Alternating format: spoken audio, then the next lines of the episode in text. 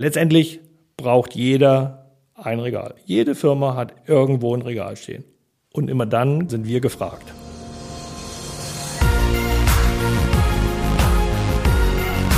B und P Business Talk.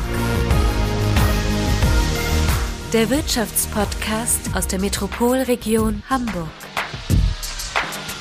Präsentiert von Business and People. Ja, hallo, mein Name ist Tobias Pusch. Mit meiner Firma Wortlieferant produziere ich diesen Podcast. Und ich weiß nicht, wie es Ihnen geht, wenn Sie an Regale denken, was Sie damit assoziieren. Bei mir war das bislang so vor allem Ikea, aber jetzt hat sich das geändert, denn für diesen Podcast trafen Redakteur Wolfgang Becker und ich Ole Groh. Ole Groh ist Geschäftsführer der Lagertechnik Hahn und Groh in Winsen und ähm, ja, seit wir jetzt mit ihm gesprochen haben, wissen wir, was für unterschiedliche Regale es alles gibt. Denn äh, Ole Groth, der liefert an Holzhändler, Notare, an E-Commerce-Unternehmen im Bereich Bekleidung, an Online-Apotheken und, und, und. Alle wollen, alle brauchen Regale und vor allem, das war mir neu, es gibt dumme Regale und es gibt schlaue Regale. Was es damit auf sich hat? Ja, hören Sie selbst. Viel Spaß wünsche ich.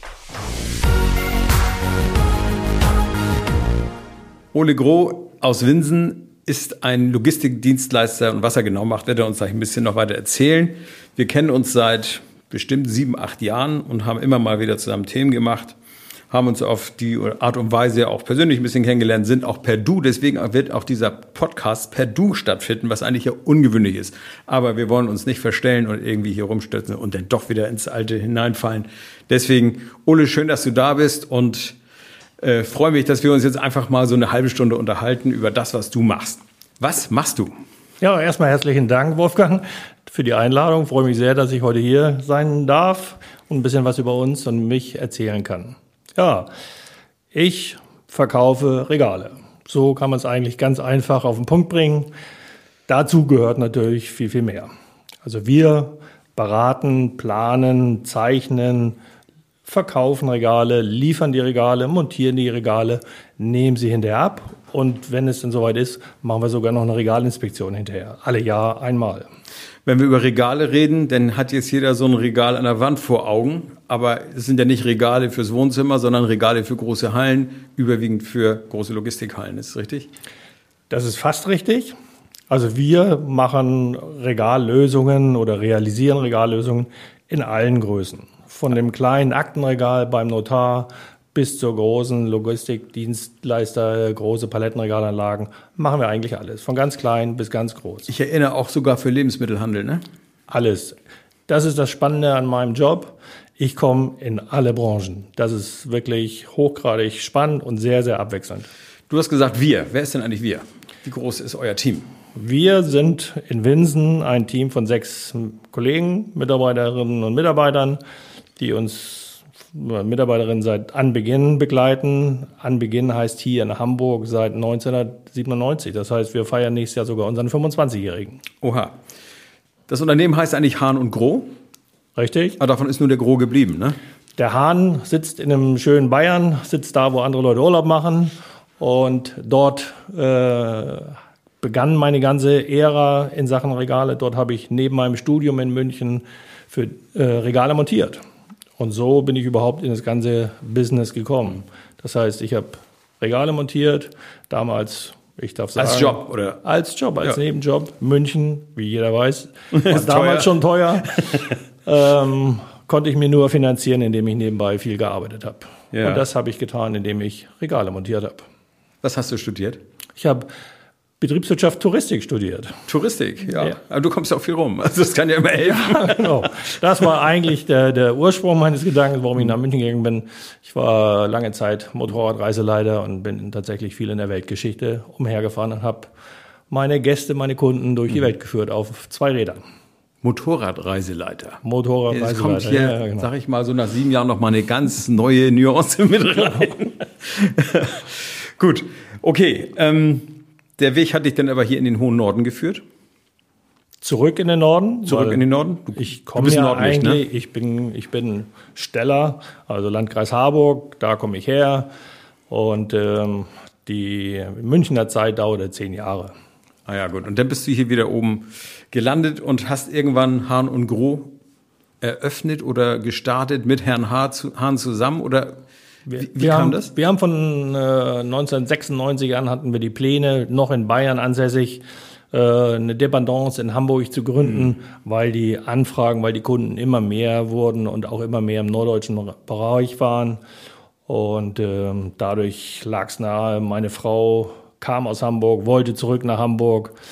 Ich komme aus Hamburg, wollte auch zurück nach Hamburg und äh, deswegen lag es nahe, dass wir hier eine Filiale in Hamburg gründen. Mhm. Nun, wenn man sich Hamburg heute anguckt, in den 25 Jahren ist ja tierisch viel passiert im Bereich Logistik. Fahren oh, wir ja. mal die A1 lang, fahren wir mal die A7 lang, überall Logistikhallen. Du musst ja unheimlich viel zu tun haben, ne? Ja, glücklicherweise. Wir haben, wir waren zur richtigen Zeit am richtigen Ort. Ja, genau. Wir sind mit den Anforderungen an die Logistikhallen, an die, an die gesamte Logistik, an die Intralogistik, wie wir es ja nennen, sind wir mitgewachsen und haben, wie gesagt, kleine Kunden betreut, die mit uns mitgewachsen sind. Wir sind mit ihnen mitgewachsen und große Hallen, die wir mit Palettenregalen ausstatten, mit Lagerbühnen ausstatten, mit aller Art von, von Logistik, Lagertechnik im weitesten Sinne, ähm, sind wir schön mitgewachsen. Ja, Wir ja. kommen gleich ein bisschen dazu, was sich im Moment gerade verändert. Das heißt, die Entwicklung ist so, die bleibt ja nicht stehen. Es geht nicht nur noch um Regale, sondern um komplette Systeme. Es geht auch um Digitalisierung und um all das, was damit zusammenhängt. Nun hast du mir erzählt, du hast jetzt im Moment gerade einen sehr großen Auftrag, den du in Bremen abwickelst. Was ist da anders? Richtig, ja. Das Projekt Bremen ist eine sehr, sehr spannende Geschichte. Im ersten Bauabschnitt durften wir da schon Palettenregale für 15.000 Palettenstellplätze realisieren. Das ist nur der erste Step. Der zweite Step wird eine Regalbühne, eine zweigeschossige Regalbühne werden, die nur noch von Robotern bedient wird. Mhm. Das heißt, äh, man muss sich das so vorstellen, das Beschicken und das Entnehmen der Regale, der, der eingelagerten Behälter, erfolgt nur noch über Roboter. Diese werden durch einen zweiten Roboter an den Packplatz gebracht und hier kann ich dann auswählen, ob ich die Verpackung auch über einen Roboter machen lassen möchte oder ob das noch Personal, Menschen. Also sozusagen eigentlich machen. ein autonomes System, wenn man es genau nimmt. Irgendwo wird natürlich nochmal ein Mensch sein und steuern und gucken. Das hakt auch irgendwo vielleicht mal. Äh, also muss schon mal jemand dabei sein, aber es ist viel Automation. Es kann fast komplett autonom durchgeführt werden. Wenn wir es auf die Spitze treiben, wird es ein komplett autonomes System werden. Bis auf das Beladen und Entladen der LKWs. Nun geht es ja bei dieser ganzen äh, Ausstattung so eines Lagers viel um Digitalisierung. Das muss alles eingesteuert werden, es müssen Programme geschrieben werden, man braucht also IT-Spezialisten dafür. Ist das ein neues Feld für dich? Musstest du jetzt noch ein Studium dranhängen oder wie hast du das gelöst? Nö, das machen wir über externe Dienstleister natürlich. Die Roboter, die für dieses Projekt bestimmt sind, bestellt sind, kommen, wo sollen sie anders herkommen? Aus China. Ähm, mit den Robotern kommen auch die Fachleute mit. Die werden dort die Regale, äh, die Roboter äh, installieren und äh, vorbereiten und zum Laufen bringen. Und wir stellen dann die Regale auf, wir bringen die Behälter mit und ähm, dann wird eine Testumgebung aufgebaut. In dieser, innerhalb dieser Testumgebung stellen wir alle Roboter entsprechend ein, konfigurieren sie entsprechend unter, unter Zuhilfenahme der, der chinesischen Hersteller, die mitkommen. Und äh, ja, und dann denken wir, dass wir im Herbst die Kiste zum Laufen haben. Gut, das ist ähm, wenn wir an Lager denken, denken wir, da wird was reingestellt und rausgeholt. Das ist ja heute eigentlich schon anders. Es wird auch ausgepackt und neu verteilt, neu zusammengestellt, distribuiert. Ist das in dem Lager auch so? Also ich sage mal, am Ende ist Logistik ja, wenn ich es bis zum Ende denke, ein ziemlich komplexer Vorgang. Also oft, wenn ich ihn gerade automatisieren will. Also das Schöne, das Schöne für uns, für die Firma Lagertechnik ist, dass die Regale auch in Zukunft schlichte Regale bleiben werden. Das heißt, äh, dort wird das Rad nicht großartig neu erfunden. Was neu gemacht wird und was jetzt gerade dabei ist, sich komplett neu zu entwickeln, ist die Bedienung der Regale. Das heißt, wir kommen weg von der persönlichen, von der, von der, von der Bedienung durch, durch Lagerarbeiter hin zu Bedienung durch Roboter. Und äh, das können wir teilautonom machen, das können wir vollautonom machen. Aber das nackte Regal, das schnöde, ich sage es jetzt mal, dumme Regal wird es noch ganz lange geben. Das ist eigentlich ausentwickelt, ne? Das ist, das ist zu Ende entwickelt. Es muss Lasten aufnehmen, es muss Lasten in verschiedenen äh, Gebindeformen aufnehmen, es muss äh, hohe Lasten aufnehmen, es muss kleine Lasten aufnehmen, es muss große Volumina aufnehmen und es muss schnell sein, es muss intelligent sein, es muss anpassbar sein, das heißt, es muss sich an die jeweiligen Lagergüter anpassen können. Und das ist auch ein ganz wichtiges Kriterium, dass die Regale äh, sehr, sehr flexibel sein müssen. Welcher Logistikdienstleister weiß schon, welche Ware er morgen einlagern und handeln wird? Wichtiges Thema, genau. Ganz, ganz entscheidend. Und deswegen müssen wir heute die Regale so flexibel auslegen, damit der Kunde mit den Regalen alles machen kann. Und zum Schluss dann auch noch automatisch bedienen können. Also wenn ich weiß, ich habe ein Lager für Schrauben, dann weiß ich, die wiegen viel, weil es alles Metall ist. Also muss ich entsprechend berechnen. Aber kann ja sein, dass ich irgendwann nur noch Medikamente mache, ne? so kleine Blister oder was, die nichts mehr wiegen. Also, aber das äh, kann man von vornherein anpassen. Und wie ist denn überhaupt so der Trend? Gehen die eigentlich dahin, dass sie alle voll flexibel sind oder also die, die Logistiker oder wie, wie reagieren die darauf? Also eine grundsätzliche Richtung muss so ein Lager schon haben. Bin ich jetzt ausgelegt auf ein Palettenhandling, oder auf, auf Gebinde in dieser Größenordnung, in der Gewichtsklasse von, von 200 Kilo bis 1500 Kilo? Oder bin ich eher der, so ein Kleinteilige, der, der Kleinteilige, der im, vielleicht im E-Commerce äh, heute Schuhe, morgen Strümpfe, übermorgen Handys äh, handeln will? Auf diese Größenordnung muss ich mich grundsätzlich schon mal einstellen. Ich mache aus einem Palettenregal nicht zwingend ein sinnvolles Fachbodenregal. Andersrum natürlich noch viel weniger, weil die Dimensionierung der, der Regaltechnik Lasten, ne? entsprechend nicht, das nicht zulassen würde. Aber trotzdem, wir haben, wir haben ganz viele Möglichkeiten, um einem Kunden äh, ganz viele ja, sehr flexible Lagertechnik an Hand zu geben, damit er sein Geschäft auch morgen noch sinnvoll äh, durchziehen kann. Und eure eigentliche Dienstleistung ist ja der Planungsakt, sag ich mal. Nicht? Immer ihr habt Verträge mit Lieferanten, die bestimmte Lagersysteme anbieten, zum Teil ja eben auch so flexibel, dass man wirklich auch jeden Raum ausnutzen kann. Äh, das ist das eine, aber das eigentliche ist das Plan. Das heißt, ich komme mit meiner leeren Halle zu Hahn und Groh Lagertechnik und sage, da muss jetzt ein Hochregallager rein, macht mal. Und dann geht es los? Dann geht es los. Äh, das ist fast schon das Einfachste für uns. Äh, viel spannender wird es eigentlich, wenn ich in eine volle Halle komme und aus der vollen Halle eine intelligente Halle machen soll. Und das macht eigentlich auch am meisten Spaß. Und da ist viel Arbeit im Moment. Da ne? ist viel Arbeit drin und man sieht tatsächlich, dass wir in Sachen, ich sag mal, Digitalisierung, Automatisierung, Modernisierung in der Lagertechnik noch ein Stück weit hinterherhinken. Glücklicherweise, so haben wir. Also nicht Moment ihr als Firma, sondern, sondern die Branche als die solche. Die Branche, die Branche, die Lagerbranche, genau. In, weil letztendlich braucht jeder ein Regal. Jede Firma hat irgendwo ein Regal stehen. Und immer dann kommen wir ja äh, dran. Dann sind wir gefragt. Wenn wir jetzt mal ein bisschen den Corona-Fokus darauf legen und sagen, okay, viele Unternehmen, die bislang vielleicht nicht Online-Shop hatten oder sowas, gehen jetzt auch in diese Richtung. Ist da ein Markt für euch? Oder ist das eigentlich eher was Kleinteiliges? Haben die wieder, was weiß ich, irgendwelche Subdienstleister oder sowas, die das für sie regeln? Eigentlich würde man ja sagen, Lagerraum müsste mehr werden. Ne? Wächst der? Das ist ein idealer Markt und Branche für uns, weil wir, wie ich vorhin schon sagte, mit den Kunden mitwachsen können. Das heißt, wir, wir begleiten den Kunden, wie er anfängt, von einem kleinen Online-Shop mhm. hoch zum großen E-Commercer zu werden. Und plötzlich heißt er Amazon. Und plötzlich heißt er Amazon, genau. Also ja, so weit sind wir noch gar nicht davon entfernt, ja. Ähm, nee, ist tatsächlich so. Also wir haben sehr, sehr viele Anfragen von, von Firmen, die noch nicht wirklich fit sind im E-Commerce, die, die anfangen, die jetzt durch Corona gezwungen waren, einen Online-Shop aufzusetzen.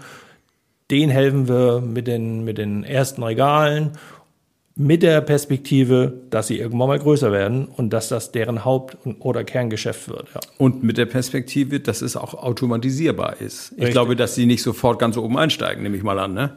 Aus Angst vor der Kosten, den Kosten, aus Angst vor Kontrollverlust, äh, aus Angst vor zu viel Technik, zu viel Anfälligkeit, was die Verfügbarkeit angeht, mhm.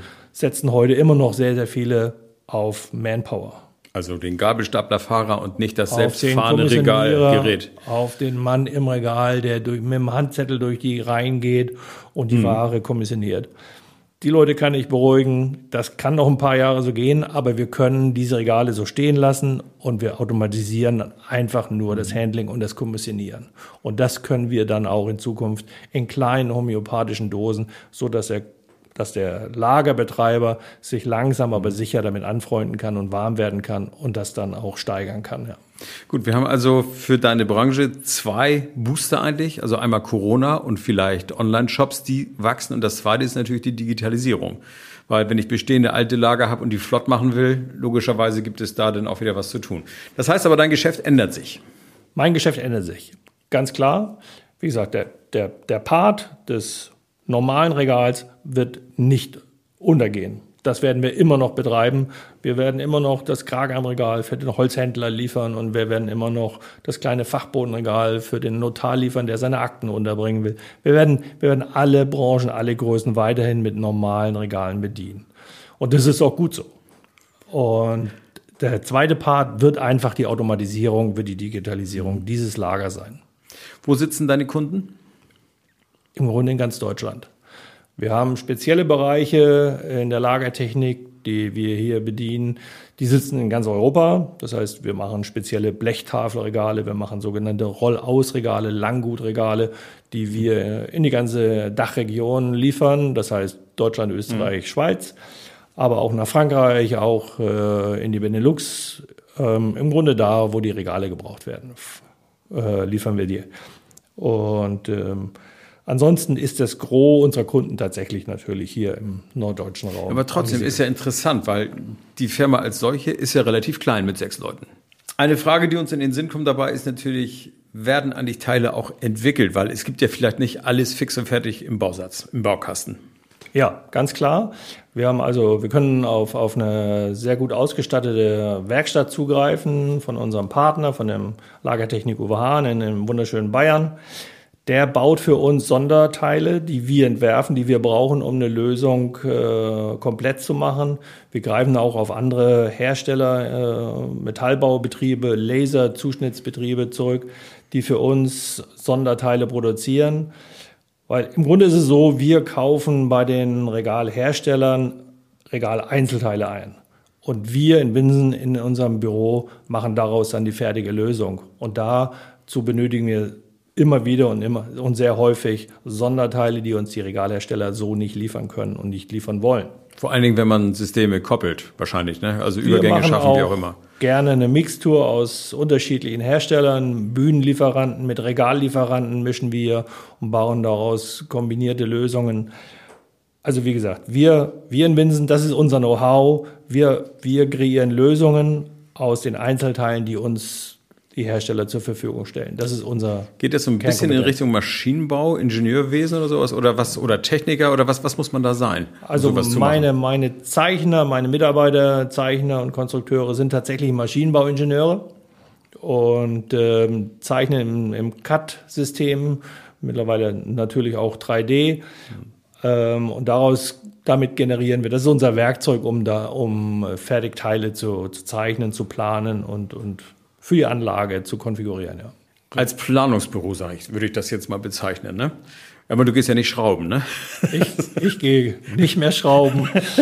ähm, gl- glücklicherweise muss ich das nicht mehr. Ich habe großen Respekt vor den Monteuren, die für uns wochenlang auf den Montagen in den Hallen, in den kalten, manchmal nassen, zügigen Hallen arbeiten und da wirklich alles geben, damit die Regale gut und vernünftig und schnell auch montiert werden. Also großen Respekt vor den Jungs. Ähm, ich habe das zwei Jahre gemacht. Ich weiß, was es bedeutet. Heute muss ich das nicht mehr tun. Wer schraubt denn und wo kommen die denn eigentlich her, die Monteure? Wir greifen zurück auf zahlreiche Montagefirmen, die in unserem Auftrag, in unserem Namen dann die Regale montieren vor Ort. Das sind lokale Trupps, die äh, sehr äh, versiert sind, mit denen wir seit über 20 Jahren zuverlässig zusammenarbeiten. Es kommen aber auch immer wieder äh, Montagefirmen auf uns zu, die sich uns anbieten. Die heutzutage ist es häufigst der Fall, dass sie aus dem osteuropäischen Raum kommen. Wir setzen auch litauische Montagetrupps ein, die in ganz Europa unterwegs sind und, und äh, für Firmen wie uns Regale montieren. Das sind also richtig Trupps, die sind darauf spezialisiert, Logistikregale aufzubauen? Die machen, oder, nichts, oder die machen nichts anderes als Regale, Aha. Bühnen, äh, Intralogistik zu montieren. Wir planen tatsächlich und ich glaube, dass die Kunden recht zufrieden sind mit uns und mit unserer Arbeit und uns deswegen weiterempfehlen und deswegen haben wir ja mittlerweile in ganz Deutschland viele zufriedene Kunden. Ja. Aber wenn das bis sogar ins, ins europäische Ausland geht, das ist ja dann schon eine ziemliche Reichweite. Wie finden die dich denn überhaupt? Wir werden gefunden über unsere Internetseite. Also ähm, da sind wir gut aufgestellt, glaube ich. Wir machen da, tun viel dafür, dass wir gut gefunden werden. Zum anderen haben wir ja auch noch drei weitere Partner, mit denen wir uns die Bundesrepublik, sagen wir mal, grob im Postleitzahlbereich aufgeteilt haben. Und so äh, vergrößern wir unsere Reichweite auch noch, indem wir, ja. indem wir die anderen Partner mit im Boot haben und äh, die auch einiges dafür tun, dass wir gefunden werden. Ja. Also das heißt so, wenn du einen Auftrag kriegst und der ist nun mal in München, dann hast du da unten einen Partner, der das umsetzen könnte. Exakt, genau so ist es. Ja, Ole, ich sage schönen Dank. Wir haben eine Menge besprochen, glaube ich. Und äh, dann sehen wir mal zu, wie es weitergeht ja. und wie es sich in Bremen entwickelt. Und ich wünsche auf jeden Fall weiterhin viel Erfolg. Herzlichen Dank für die Einladung, hat mir Spaß gemacht. Das war der B&P Business Talk. Sie haben Interesse an einem eigenen Podcast? Dann schreiben Sie eine Mail an podcast at business-people-magazin.de. Dieser Podcast wurde produziert von Wortlieferant.de